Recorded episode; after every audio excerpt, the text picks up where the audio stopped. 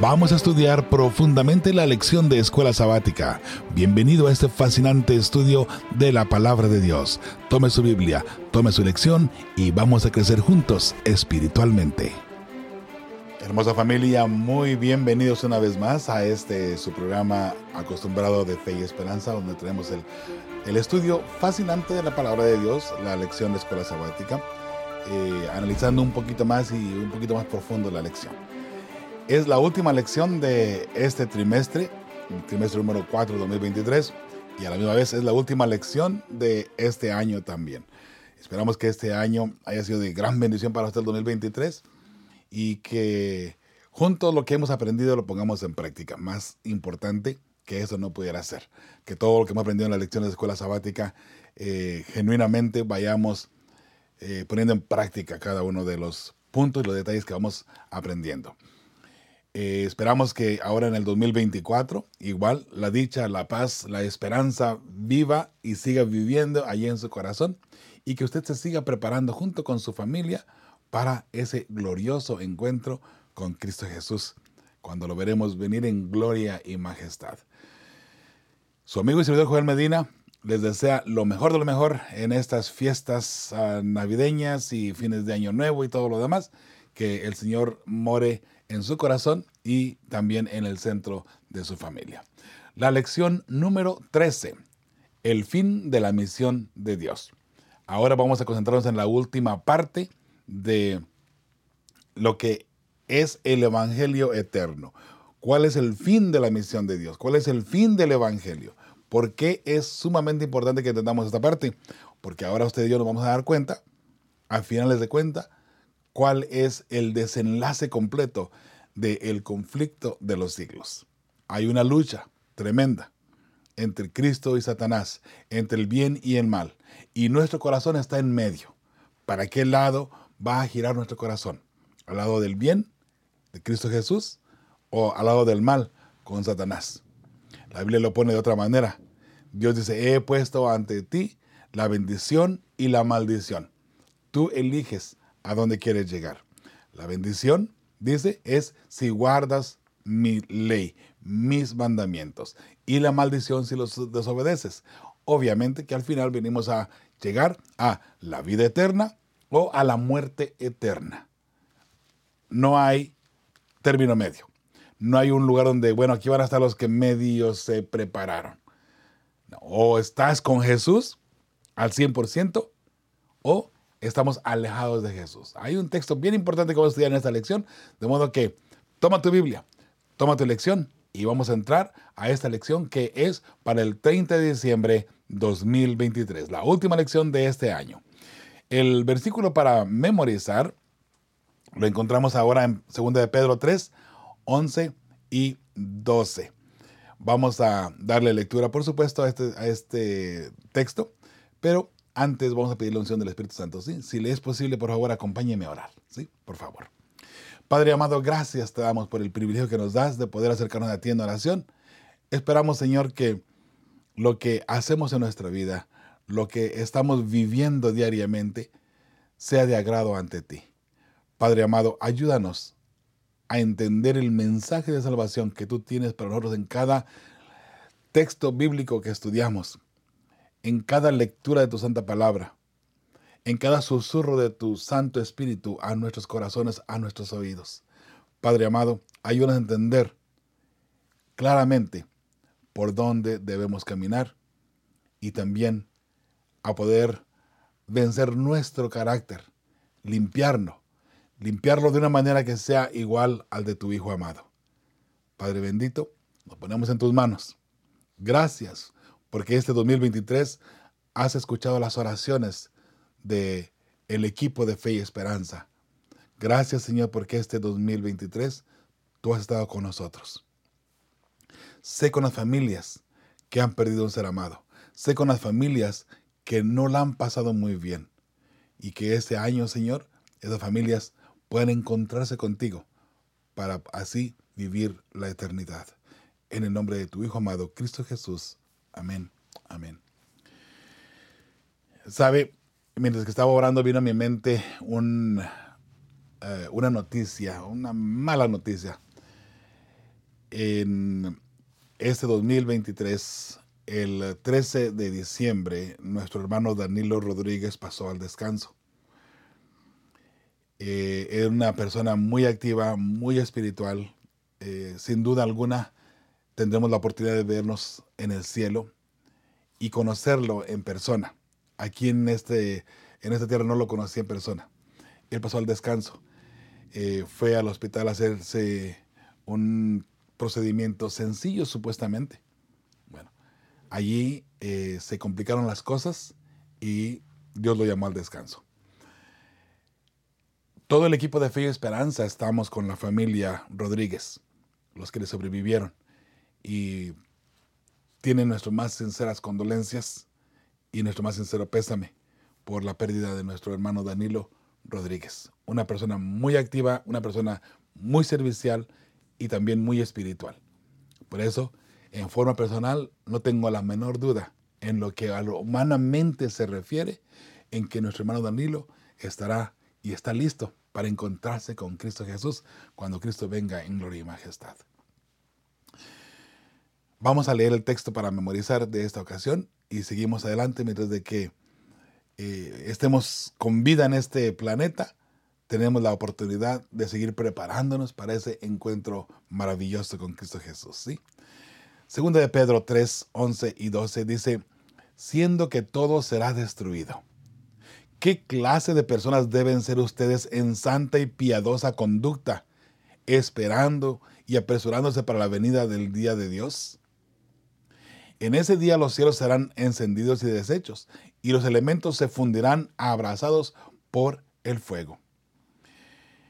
Así es. Sabiendo nosotros que viene un día de destrucción, un día terrible, donde la angustia se va a apoderar de todo el universo, de todo el mundo. Y digo del universo porque recuerda que todo el universo está, está con los ojos puestos aquí en la tierra. Llegará un, ese día un momento donde toda la tierra temblará en la angustia, porque Jesús ha venido y ya no hay vuelta atrás. Aunque el tiempo de gracia se cierra antes que Jesús aparezca en gloria y majestad. Sin embargo, todos, cuando Jesús venga en gloria y majestad, nos daremos cuenta en realidad dónde estamos parados. Por eso, usted y yo que sabemos de ese día y que conocemos la bendita esperanza para usted y para mí, la pregunta que hace aquí el apóstol Pedro, cómo debemos vivir. ¿Qué es lo que la gente ve a través de nuestro estilo de vida, nuestro comportamiento, nuestro testimonio? ¿Qué es lo que la gente ve de ti? ¿Qué es lo que la gente ve de Joel Medina, en este caso de mí? ¿Qué es lo que la gente ve? ¿Será que mi testimonio ayuda a las personas a acercarse a Cristo Jesús? ¿O será que mi testimonio, que me llamo a ser un cristiano, en el lugar de ayudar a esa persona a acercarse, los aleja. Porque mucha gente dice, para ser como ellos, o para ser como él, como ella, como cristiana, como cristiana, prefiero mejor no acercarme a esa iglesia, no ser cristiano hasta muchos de los casos.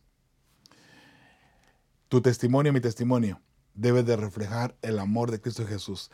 Recuerda que nuestra lucha más grande como seres humanos de forma individual es nuestro carácter.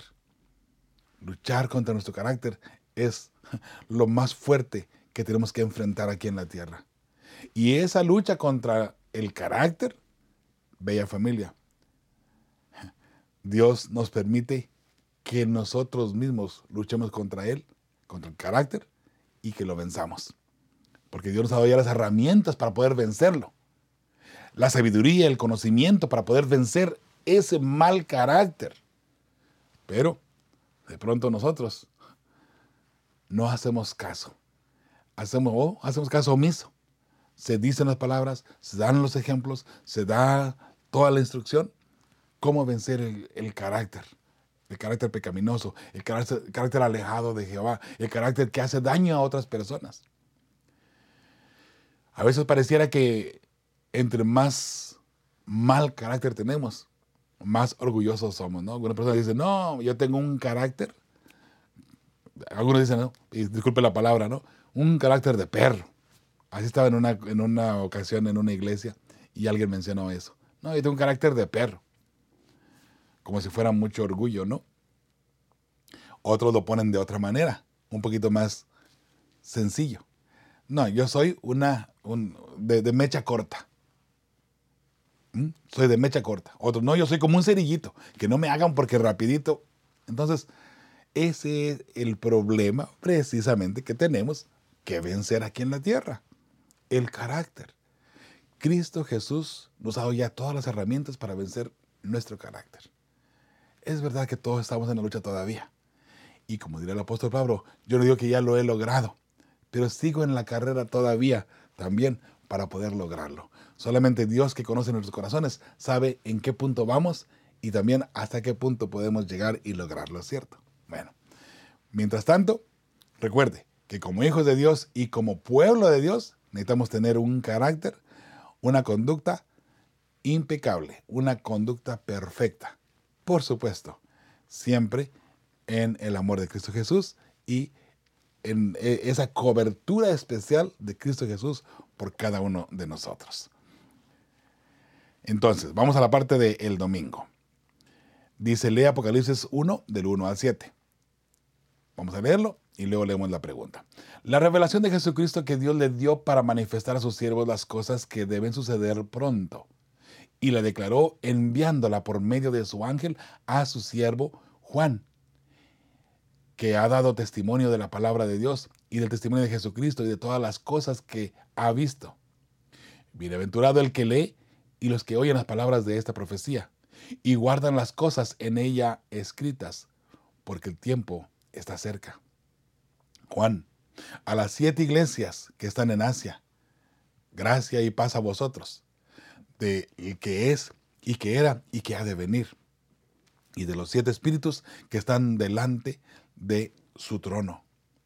Y de Jesucristo, el testigo fiel, el primogénito de los muertos y el soberano de los reyes de la tierra, al que nos amó y nos lavó de nuestros pecados con su sangre. Y nos hizo reyes y sacerdotes para Dios su Padre. A Él sea gloria e imperio por los siglos de los siglos. Amén. He aquí que viene con las nubes y todo ojo le verá y los que le traspasaron, y todos los linajes de la tierra harán lamentación por él. Sí. Amén. Muy bien. Si tomáramos esto en consideración, ¿cuál sería la respuesta para esta pregunta? ¿En qué medida ves evidencias de que el Apocalipsis se, se centra en la misión de Dios en los últimos días? Perdón que aquí se me pasó la escribir la respuesta eh, o pasar la respuesta a esta lámina.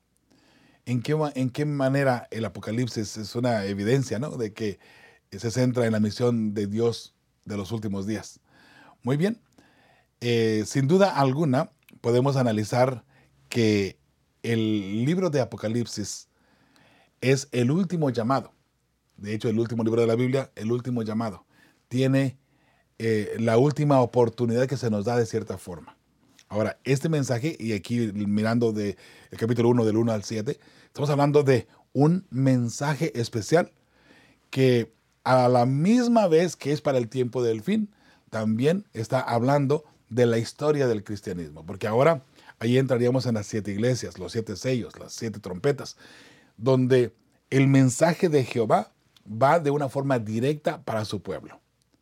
Y sabemos claramente, todos los eruditos, los estudiosos de la Biblia, están de acuerdo que las siete iglesias son siete periodos de tiempos y el carácter o lo que delinea el pueblo de Dios en ese momento. De modo que eh, todo esto que estamos mirando ahí del, del 1 al 7 está diciendo, aquí está el mensaje de salvación, el mensaje que trae Jesucristo, que Dios le dio a Jesucristo para que me lo dé a su, para que diera a su ángel, para que eso me lo diera a mí, para entonces yo enviarlo a todos ustedes.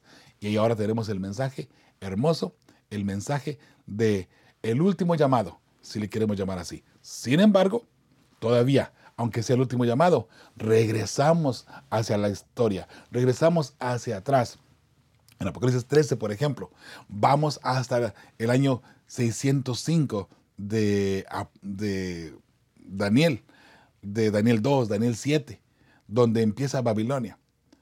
En el año 605 empieza la cadena profética que anuncia el tiempo del fin y que anuncia los eventos finales. Por eso es importante que entendamos todo ese concepto completo. Y a pesar de que aquí solamente nos está dando eh, Apocalipsis 1 del 1 al 7, estamos hablando del mensaje completo en, en su totalidad. Y por supuesto, para el tiempo del fin, los eventos finales son sumamente importantes. Y la iglesia adventista tiene en este caso un, una responsabilidad muy especial y muy importante. ¿sí? Vamos a la siguiente pregunta. Lea Apocalipsis 1, a 6 y Primera de Pedro 6, 7. Muy bien. Apocalipsis 1, 6 dice, y nos hizo reyes y sacerdotes para Dios, su Padre. A Él sea la gloria e imperio por los siglos de los siglos. Amén. Entonces, Primera de Pedro 2, 9, mas vosotros sois linaje escogido, real sacerdocio, nación santa, pueblo adquirido por Dios, para que anunciéis las virtudes de aquel que os llamó de las tinieblas a su luz admirable. ¿Se da cuenta? Ese es el, motivo. Dios nos ha llamado y nos ha hecho un pueblo especial. Nos ha dado todas las herramientas para que seamos un pueblo especial y podamos luchar y vencer. Pero para que llevemos el mensaje a otras, a otras personas, a, en este caso a los gentiles. El pueblo de Dios, en su momento dado, quiero antes de leer aquí la, respuesta, el pueblo hebreo, el pueblo de Israel, el pueblo judío, tenía la responsabilidad de llevar el evangelio a otro, a, los gentiles, a otras naciones, a otras personas. Pero ellos lo abrazaron, ellos no querían compartir ese Dios maravilloso que es el creador del universo. Lo abrazaron. Entonces cuando Dios, hablando, Jesús hablando a los judíos, dijo, si ustedes no hablan, las piedras hablarán por ustedes. Allí las piedras son los gentiles, todo aquel que no es judío. El pueblo judío tenía que llevar el evangelio. Y usted puede ver a través del, a través del Antiguo Testamento cómo algunas personas que no, no tenían nada que ver con eh, el pueblo judío, con el pueblo hebreo, llegaron a ser parte del pueblo hebreo. Y es más, en Ruth, por ejemplo, encontramos precisamente a Ruth, donde ella ah, contrae matrimonio con vos y de allí viene el linaje de Jesucristo. Alguien que no viene del pueblo judío, ¿se da cuenta?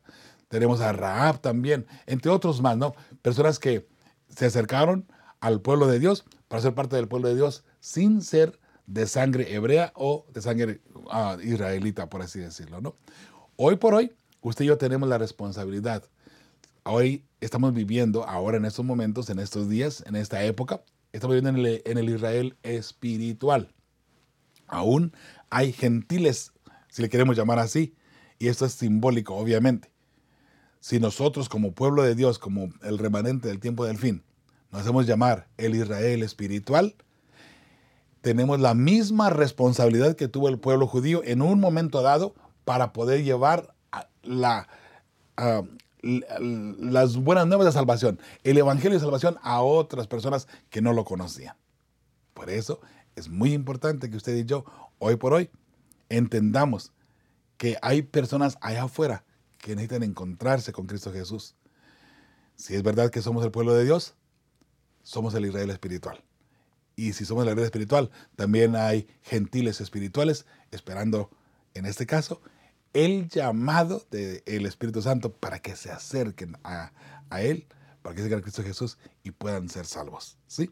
Bueno, vamos a, seguir aquí con la, respuesta. De hecho, la pregunta que aparece aquí eh, dice, ¿qué significan los títulos de los ah, redimidos en estos versículos? Muy bien.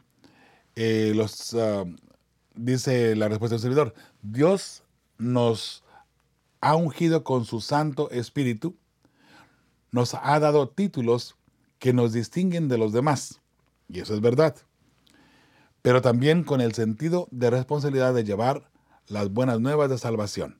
¿sí?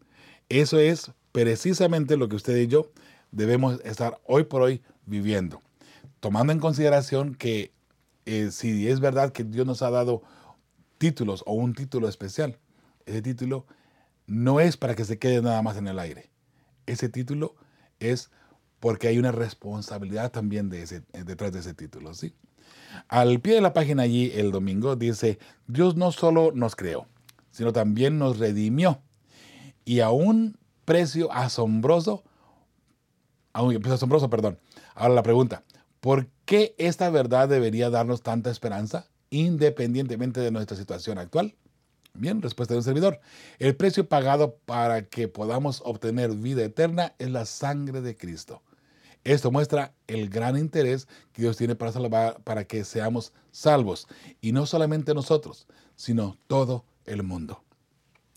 En, uh, en la lámina que está aquí, usted puede analizar, eh, si usted está viendo esto a través de la televisión o a través de, YouTube en el video, aquí tenemos la creación, Dios, cuando Dios crea a Adán. Después que eh, Jesús crea a Adán, eh, Jesús después viene a rescatar a Adán de la muerte, del pecado, de la, desobediencia. Y luego tenemos a Jesús dando la bienvenida a, Adán, o bien a todo el linaje humano, a la nueva Jerusalén allá en el cielo. Es hermoso conocer eh, la trayectoria. Dios nos crea, desobedecemos. Dios envía a su Hijo para rescatarnos del pecado. Después de que nos rescata del pecado, ahora Dios mismo, Jesús mismo nos da la bienvenida en la santa ciudad allá en el cielo. Bien, vamos a la parte del lunes. Eh, dice, lee Apocalipsis 14, 6 al 12. Eh, muy bien, eh, este es el mensaje de los tres ángeles, ¿cierto? Vamos a ver, aquí bien rapidito, lo vamos a leer. No vamos a, de hecho, no, voy a dar muchas explicaciones ahora en esto porque solamente nos vamos a, detener a dar respuesta a la pregunta. obviamente hay mucho que estudiar en este mensaje de los tres ángeles porque ahí está el mensaje para el tiempo del fin. Eh, por el cual la iglesia adventista es responsable de llevar a todo el mundo. Y no algo bien interesante, no hay ninguna otra iglesia o denominación o religión incluso que pueda llevar este mensaje a todo el mundo. No lo hay, no lo puede llevar. Y eso, eh, usted analice cada punto y se va a dar cuenta el por qué. ¿sí? Vamos a, mirar que vamos leyendo aquí, vamos mirando. Dice eh, versículo 6 del capítulo 14 de Apocalipsis. Vi volar por el medio del cielo a otro ángel que tenía el Evangelio eterno, para predicarlo a los moradores de la tierra, a toda nación, tribu, lengua y pueblo, diciendo a gran voz, temed a Dios y dale gloria, porque la hora de su juicio ha llegado. Y adorad a aquel que hizo el cielo y la tierra, el mar y las fuentes de las aguas. Otro ángel le siguió diciendo, ha caído, ha caído Babilonia, la gran ciudad, porque ha hecho beber a todas las naciones del vino del furor de su fornicación. Y el tercer ángel lo siguió diciendo a gran voz, si alguno adora a la bestia y a su imagen y recibe la marca en su frente o en su mano, él también beberá del vino de la ira de Dios, que ha sido vaciado puro en el cáliz de su ira, y será atormentado con fuego y azufre delante de los santos ángeles y del Cordero. Y el humo de su tormento sube por los siglos de los siglos, y no tienen reposo de día ni de noche los que adoran a la bestia y a su imagen, ni nadie que reciba la marca de su nombre. Aquí está la paciencia de los santos, los que guardan los mandamientos de Dios y la fe de Jesús. La pregunta que aparece, ¿qué se representa aquí? ¿Y qué tienen que ver estos versículos con nuestra misión y nuestro mensaje? Muy bien, respuesta del servidor. El pueblo que Dios ha elegido está representado aquí. Y a quienes se le ha encomendado también predicar el último mensaje en la tierra. Es importante que entendamos esto, hermosa familia. Este es el último mensaje para que eh, de una buena vez la persona o escucha el mensaje de Dios, la voz de Dios, y resuelve en su vida seguir a Cristo Jesús y ser parte de los redimidos, o decide rechazarlo completamente y, en este caso, perderse. Ok, vamos adelante. Ahora, el que no está conmigo está contra mí. El que conmigo no junta, desparrama. Dice la pregunta, ¿qué está diciendo Jesús aquí? ¿Qué tiene que ver directamente con nuestra misión? Muy bien, respuesta de un servidor. Si decidimos no hacer nada para predicar el Evangelio, es equivalente a rechazarlo. muy importante. Sabemos que tenemos una misión. Sabemos que tenemos que llevar el mensaje de salvación. ¿Cierto? Bueno, si decidimos no hacer nada y quedarnos como que aquí no ha pasado nada, ah, pero decir, oh, soy muy cristiano, oh, el remanente, soy de la iglesia adventista, pertenezco al, tiempo del fin y, somos el, el, remanente de Dios y muy orgullosos de ser adventistas. Pero si no estamos predicando el evangelio de salvación, ¿sabe? Estamos fallando y hemos rechazado el llamado de Cristo Jesús. Uno no tiene que decir, Señor, te rechazo, Señor, no quiero hacer nada con, con tu salvación, para que se, en, nuestro corazón se siente el rechazo en contra de Cristo Jesús. El hecho de no ser fiel hijo de Dios es un rechazo. El hecho de no predicar el Evangelio es un rechazo. Estamos rechazando a Cristo Jesús si no estamos predicando el Evangelio. Por eso es bien importante, hermosa familia, que ya sea por medio de nuestra, nuestros labios prediquemos el Evangelio, que demos estudios bíblicos en nuestra comunidad, que ayudemos a ministerios incluso a que prediquen el Evangelio.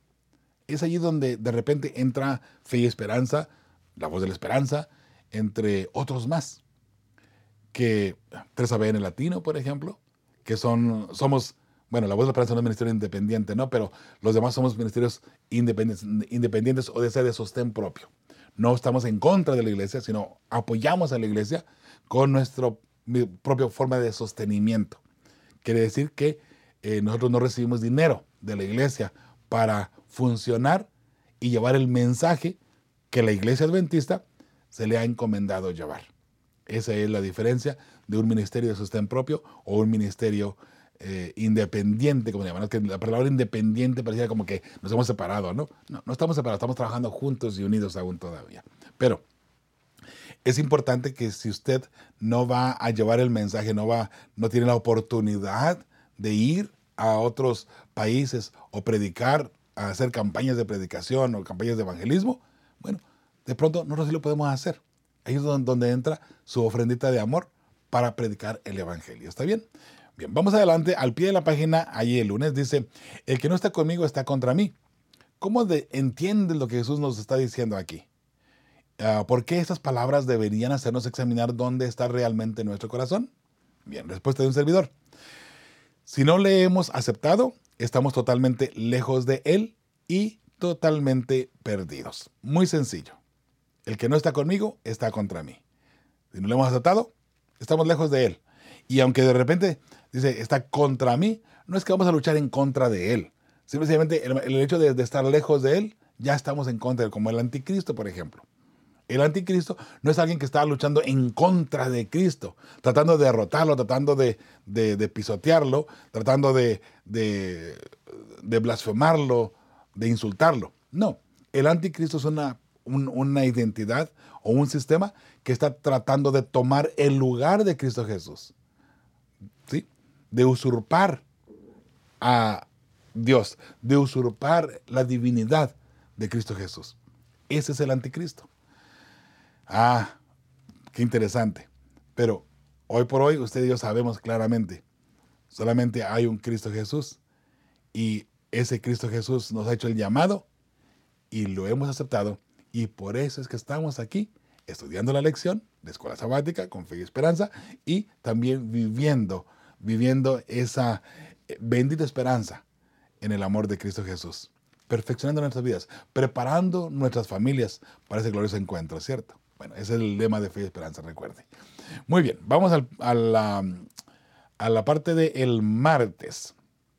La crisis final lleva por título este, este día. Dice, lee a primera de Juan 4.8, segunda de Pedro 3.9 y primera de Timoteo 2.4 y luego Génesis 12.3. ¿Por qué todos los grupos de personas ah, son importantes para Dios? Bien, es la, la pregunta. Vamos a leer aquí. Dice primera de Juan 4.8, el que no ama no ha conocido a Dios porque Dios es amor. Segunda de Pedro 3.9, el Señor no retarda su promesa, según algunos la tienen por tardanza, sino que es paciente para con nosotros, no queriendo que ninguno perezca, sino que todos procedan al arrepentimiento. Primera de Timoteo 2.4. El cual quiere que todos los hombres sean salvos y vengan al conocimiento de la verdad. Génesis 12, 3. Bendeciré a los que te bendijeren y a los que te maldijeren maldeciré y serán benditas en ti todas las familias de la tierra. La promesa a Abraham, ¿cierto? Bien, la pregunta una vez más, ¿por qué ah, todos los grupos de personas son importantes para Dios? Respuesta de un servidor.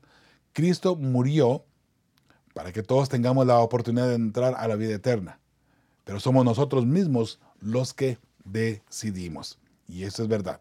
Usted y yo decidimos hoy si aceptamos o no aceptamos, si queremos entrar a la vida eterna o no. Ahora, todo mundo le gusta la, la, idea de la eternidad, incluso el mundo pagano le gusta la idea de la eternidad.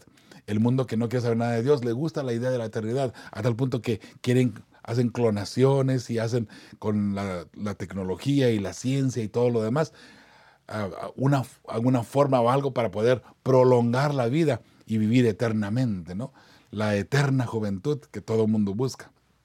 Bueno, esa eterna juventud y esa, e, e, e, ese sueño de ser eternos está a nuestro alcance, pero solamente a través de Cristo Jesús. Muy bien, vamos al pie de la página y del martes. Dice, medita sobre el hecho de que, de que Cristo ha muerto por ti individualmente. ¿Qué podría hacerte pensar que la muerte de Cristo en la cruz no podría pagar cualquier cosa que hayas hecho por más mala que sea? Muy bien, respuesta de un servidor. No hay culpa ni pecado tan grande que Cristo no pueda perdonarme. Y esa es también tu forma de pensar, ¿sí? Muy bien. Vamos al miércoles. Éxito en la misión. Hay una serie de, eh, textos bíblicos y cada uno vamos a darle su respuesta, ¿sí? Dice, lee los siguientes versículos. ¿Qué nos dicen acerca del carácter de quienes se convierten en seguidores de, de, Jesús en este caso? ¿sí? El primero que aparece ahí es 2 uh, Corintios 11, 2 y yo puse, agregué Apocalipsis 14, 4 y 5. Ahorita les voy a explicar el por qué. 2 Corintios 11, 2 dice, porque os celo con celo de Dios, pues os he desposado con un solo esposo para presentaros como una virgen pura a Cristo. Entonces, ¿cómo debería ser nuestro carácter? Nuestro carácter debe ser puro y sin mancha. En Apocalipsis 14, 4 ah, y 5, hablando de los 144 mil, vea ellos que han logrado, ellos han ya vencido su carácter, ellos han llegado al sellamiento final, la lluvia tardía. Ellos han pasado por la primera tribulación, la, el tiempo de angustia previo. Y estos 144 mil vivirán también el tiempo de la gran angustia. Note lo que dice la palabra de Dios sobre este grupo especial. Estos son los que no se han contaminado o no se contaminaron, perdón, con mujeres, pues son vírgenes, o sea, son puros. Estos son los que siguen al Cordero por donde quiera que va. Estos fueron redimidos de entre los hombres como primicias para Dios y para el Cordero. Y en sus bocas no fue hallada mentira, pues son sin mancha delante del trono de Dios. Este grupito especial de los 144 mil, note, son vírgenes. Obviamente es en el lenguaje espiritual del que estamos hablando, no es literal.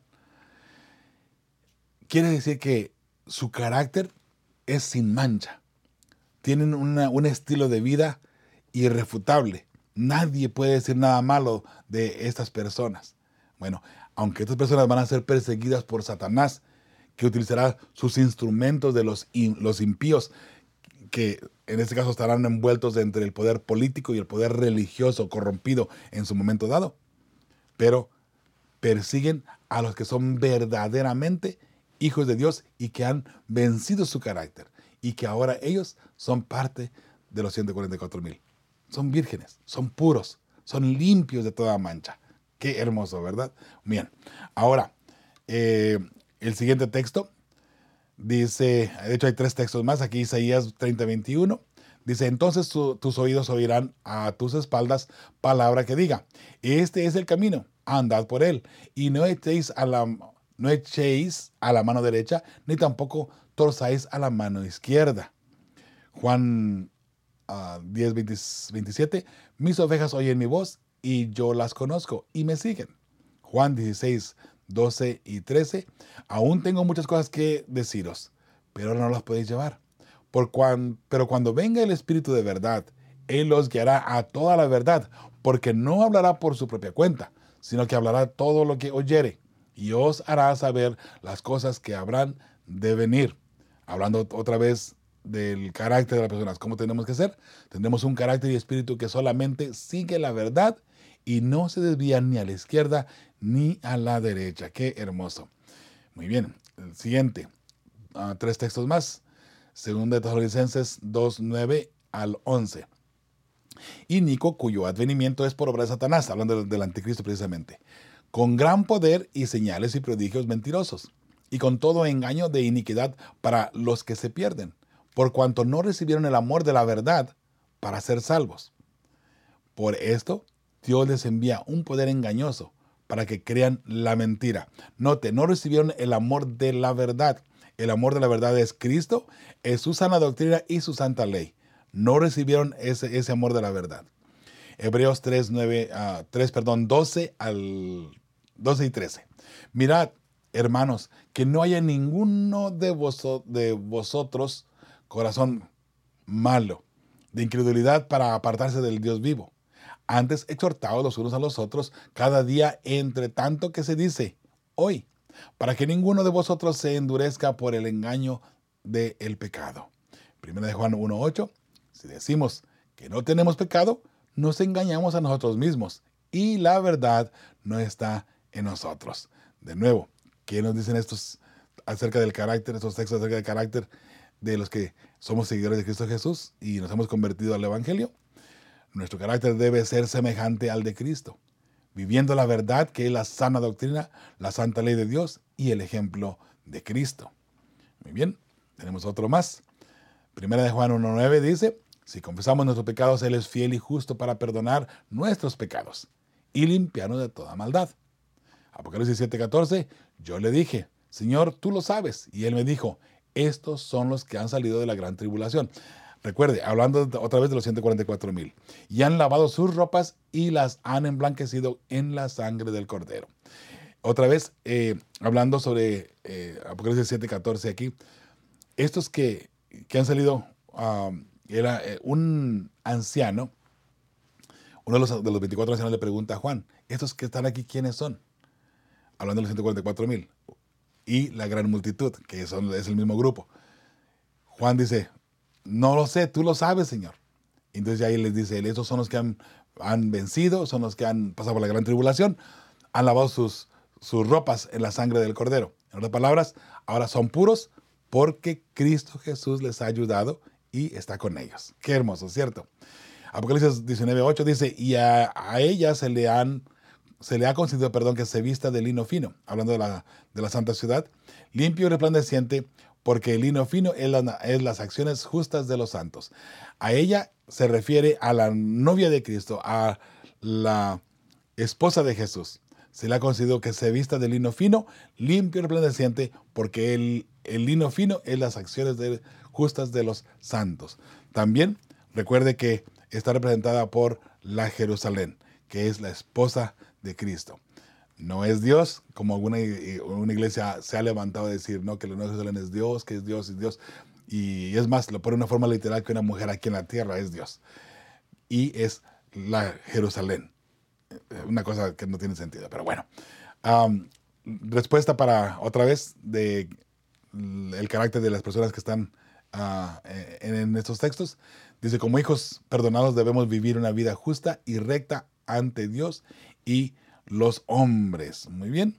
Entonces, ah, tenemos ah, al pie de la página del miércoles, ¿qué significa ser una virgen pura para Cristo? ¿De qué manera podemos, como pecadores, ser así ante Dios e insistir a los demás que también sean vírgenes puras para Cristo? Bien, hermanos, aquí pongo yo la respuesta de un servidor y creo que es muy importante para que en forma corporal en la iglesia todos podamos permanecer como una iglesia pura para Cristo. Si es verdad que toda la iglesia debe ser una iglesia pura, porque al final de cuentas la novia de Cristo, la esposa de Cristo, es una mujer representada por una mujer y esa mujer es pura, es virgen. Pero esa mujer no puede ser pura y no puede ser virgen cuando usted y yo no somos vírgenes, no somos puros. ¿Entiende? para que usted, para que usted y yo podamos poner nuestro granito de arena para que esta iglesia sea pura y sea virgen, usted y yo tenemos que tener un carácter semejante al de Cristo Jesús. Solamente usted puede luchar para limpiar su carácter. ¿Sí? Con ayuda de Cristo, por supuesto. Pero solamente usted puede hacer ese cambio. Nadie más lo puede hacer. Y es más, Dios no va a cambiar su carácter a fuerzas tampoco. Si usted no quiere vencer su carácter, Dios no lo va a cambiar a fuerzas. Eso puede estar seguro. Mucha gente dice, bueno, cuando Jesús venga, Él me va a transformar y voy a tener un carácter lindo y, precioso y ahora sí voy al cielo. Fíjese que no. O usted lucha ahora por cambiar su carácter con la ayuda de Cristo Jesús y con todo lo que encontramos en, la palabra del Señor, o no hay salvación para usted o para mí. Y el mensaje también es para mí. O aquí vencemos nuestro, nuestro feo y horrible carácter y llegamos al cielo. No esperemos que cuando Jesús venga Él nos va a cambiar y ahora sí podemos entrar al cielo. No, usted se prepara ahora para entrar al cielo. Jesús no lo va a preparar a usted para que entre al cielo cuando Él venga en gloria y majestad. ¿sí? De modo que, y es más, déjeme le digo, ¿en dónde cabe esto mejor todavía? Recuerde que antes que Jesús aparezca en gloria y majestad, se termina el tiempo de gracia. Ahí se decide quién es quién. Y el, cuando termina el tiempo de gracia, allí, dependiendo su carácter y mi carácter, dependiendo cómo esté nuestro carácter. Vamos a ser sellados para vida eterna o sellados para muerte eterna. Antes que Jesús aparezca en gloria y majestad. De modo que no esperemos que Jesús venga y ahora me va a transformar. No, no, no, no, no. Sí, es verdad que cuando Jesús venga nos va a transformar, pero de corruptibles a incorruptibles de mortales a inmortales. Esa es la, única transformación que Jesús va a hacer. Pero es porque ya hemos vencido al pecado. Es porque ya nos hemos preparado y porque estamos listos para vivir eternamente con nuestro Creador. ¿Ok? Qué hermoso, ¿no? Qué, hermoso es el mensaje de, Dios que Él nos ha dejado y que está muy claro. Vamos ahora. Eh, de hecho, la respuesta del servidor aquí para esta, para esta, ¿no? Lo, leo aquí. Todos como miembros de la Iglesia de Cristo tenemos la responsabilidad individualmente de ser puros en nuestro comportamiento y carácter, haciendo así una virgen, una iglesia pura para Cristo. Muy bien, entramos a la parte del jueves. Lee Apocalipsis 21 del 1 al 4 y luego Apocalipsis 21, 22 al capítulo 22, 5. Muy bien, dice, ¿qué escena se describe aquí? Muy bien, vamos a mirar aquí. Dice, vi un cielo nuevo y una tierra nueva porque el primer cielo y la primera tierra pasaron y el mar ya no existía más. Y yo, Juan, vi la santa ciudad, la nueva Jerusalén, descender del cielo de Dios, dispuesta como una esposa ataviada para su marido. Y oí una gran voz del cielo que decía, He aquí el tabernáculo de Dios con los hombres, y Él morará con ellos, y ellos serán su pueblo, y Dios mismo estará con ellos como su Dios enjugará Dios toda lágrima de los ojos de ellos, y ya no habrá muerte, ni habrá más llanto, ni clamor, ni dolor, porque las primeras cosas pasaron. Y, no vi en ella templo, porque el Señor Dios Todopoderoso es el, el templo de ella, y el Cordero. La ciudad no tiene necesidad de sol ni de luna que brillen en ella, porque la gloria de Dios la ilumina, y el Cordero es su lumbrera. Y las naciones que hubieran sido salvas andarán a la luz de ella, y los reyes de la tierra traerán su gloria y honor a ella. Sus puertas nunca serán cerradas de, día, pues allí no habrá noche. Y llevarán la gloria y la honra de las naciones a ella. No entrarán en ella ninguna cosa inmunda o que hace abominación y mentira, sino solamente los que están inscritos en el libro de la vida del Cordero. Después me mostró un río limpio, de agua de vida, resplandeciente como cristal, que salía del trono de, Dios y del Cordero. En medio de la calle de la ciudad y a uno y a otro lado del río estaba el árbol de la vida, que produce doce frutos, dando cada mes su fruto, y las hojas del árbol eran para la sanidad de las naciones. Y no habrá más maldición, y el trono de Dios y del Cordero estará en ella, y sus siervos le servirán. Y verán su rostro, y su nombre estará en sus frentes. No habrá allí más noche y no tiene necesidad de luz de lámpara ni de luz del sol, porque Dios, el Señor, los iluminará y reinarán por los siglos de los siglos. Qué hermoso. Entonces, ¿qué escena se describe aquí? Respuesta de un servidor. Todos los que vencieron o vencieron su carácter, ¿sí? Todos los que vencieron su carácter y lograron limpiarlo por medio de Cristo, ahora reciben la recompensa prometida de la vida eterna junto con Dios en la nueva Jerusalén. Hermoso, hermosa familia. Esto es por lo cual todo cristiano vive y la esperanza hermosa de que Jesús venga y que podamos vivir eternamente con Él. La eternidad. La eternidad. Parece como que hay algo inalcanzable. Bueno, Dios lo pone a nuestro alcance. ¿sí? Ahora, al pie de la página el jueves, dos desafíos. Ahora vienen un poco largos, un poco grandes porque es el último, recuerde. Dice el primer desafío, ¿en qué medida estás apresurando el regreso de Cristo? ¿Estás plantando semillas de esperanza en el corazón de los que necesitan oír las buenas nuevas? ¿Estás regando a los nuevos creyentes, ayudándolos a aprender lo que significa vivir una vida de obediencia leal a Cristo? Ora, pidiendo oportunidades para comunicar la promesa de una tierra nueva a las personas que están en tu lista de oración diaria. Y el desafío avanzado. Algunos de tus discípulos pueden estar listos para aceptar a Cristo. Esto incluye unirse a la iglesia o a un grupo de creyentes. Ponte en su lugar e imagina que asistes a tu iglesia por primera vez. ¿Qué tipo de experiencia tendrías? ¿Tu iglesia está preparada para acoger y discipular a gente nueva? ¿Está dispuesta a iniciar nuevos grupos de creyentes en lugar de limitarse a fomentar su propia comunidad? Elabora una estrategia para abordar los aspectos débiles. Comparte tus ideas con los dirigentes de tu iglesia y trabaja con ellos con el fin de implementar un plan para llegar a ser una iglesia más deliberada en la forma de discípulos. Sí, mis hermanos, hemos llegado al final de la lección. Sin embargo, sabe, necesitamos trabajar juntos para que la iglesia crezca. No nos cerremos en un, en un cuadrito nada más. Recuerde que si la iglesia ha crecido lo suficiente, hay que hacer otra célula, abrir en otro lugar, en otro, eh, en el vecindario, tal vez un poco más retirado, abrir otra iglesia donde vayamos creciendo y creciendo y creciendo de esa manera. Viajemos a otros países si es necesario en viajes misioneros para predicar el Evangelio. Muchas veces se hacen estos viajes misioneros con el fin de pasear y de conocer. Bueno, ojalá que el viaje al extranjero sea con el fin de llevar las buenas nuevas de salvación y no solamente ir a, conocer o a pasear.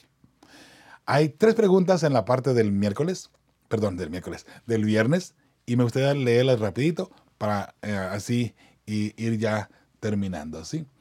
Muy bien. Dice la, primera pregunta que aparece allí. Eh, esta es la primera pregunta del viernes. ¿Qué es el Evangelio eterno? ¿Por qué es eterno? ¿Y por qué lo que enseña debe ser fundamental para nuestra misión? Bien, respuesta aquí de un servidor. El Evangelio eterno es el Evangelio de salvación de Jesucristo. Es eterno porque proviene del eterno y porque sus resultados de, de el que vive el Evangelio de Cristo en su corazón será la vida eterna. Los resultados del Evangelio eterno es vivir eternamente, practicando ese Evangelio, viviendo una vida de un carácter limpio y puro. Ese es el Evangelio eterno y por eso es que es eterno. Ah, número dos, ¿por qué hacemos tanto hincapié en el mensaje de los tres ángeles? ¿Cómo? Bueno, esta es la primera pregunta. Voy a la, a la respuesta número uno. Es el mensaje final de Dios para todo el mundo, el último llamado a la fidelidad. Esa es la primera pregunta, la primera respuesta. Segunda pregunta, ¿cómo respondes al argumento de que debemos concentrarnos en Jesús y no en algo tan ah, supuestamente negativo, como este mensaje que incluye advertencias muy fuertes? Muy bien, respuesta de un servidor. Respuesta número dos. Por amor, Cristo quiere salvarnos, pero la misma vez debemos ver con claridad las consecuencias de rechazar a Jesús. Nuestra decisión nos llevará a vivir eternamente con Cristo o la destrucción eterna lejos de Él. Pregunta número 3. ¿Cuánto te ha ayudado este trimestre a comprender más cabalmente no solo la importancia de la misión, sino además de la manera en que tu iglesia y tú podrían participar mejor de ella, que es a lo que hemos sido llamados? Respuesta del servidor. Y ahí puede usted variar la respuesta según su, su criterio, ¿sí? En forma personal, creo yo que mucho. Este trimestre a nivel mundial debería hacernos pensar la gran responsabilidad que tenemos en nuestros hombros y no tomar ligeramente el llamado de Cristo a la gran comisión. Así es, hermosa familia.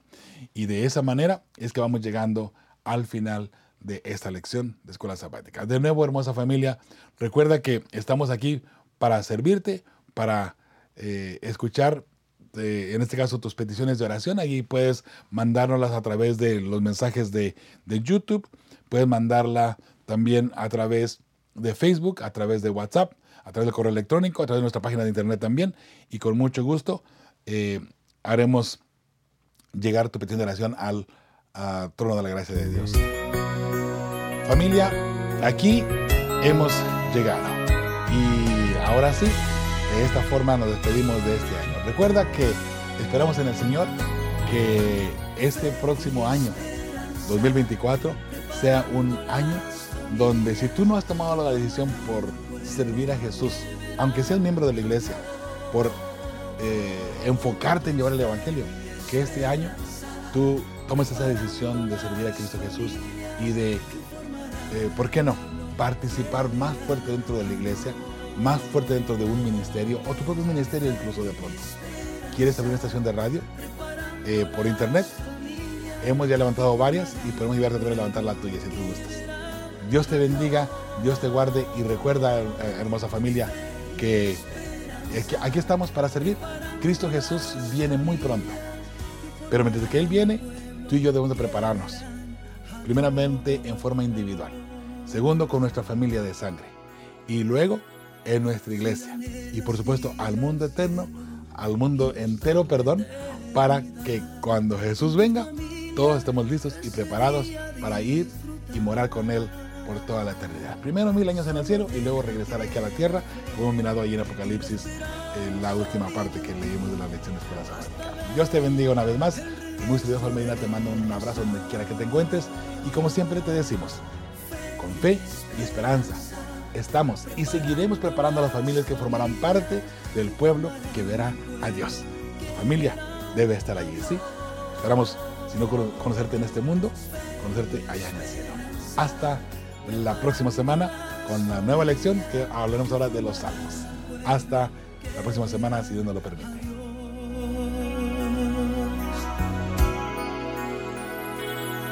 Si anhelas ir al cielo y gozar la eternidad. Con tu familia ese día disfrutar. Solo deja que la fe y la esperanza brillen en ti hasta ver el regreso de Jesús. Fe y esperanza preparando las familias que formarán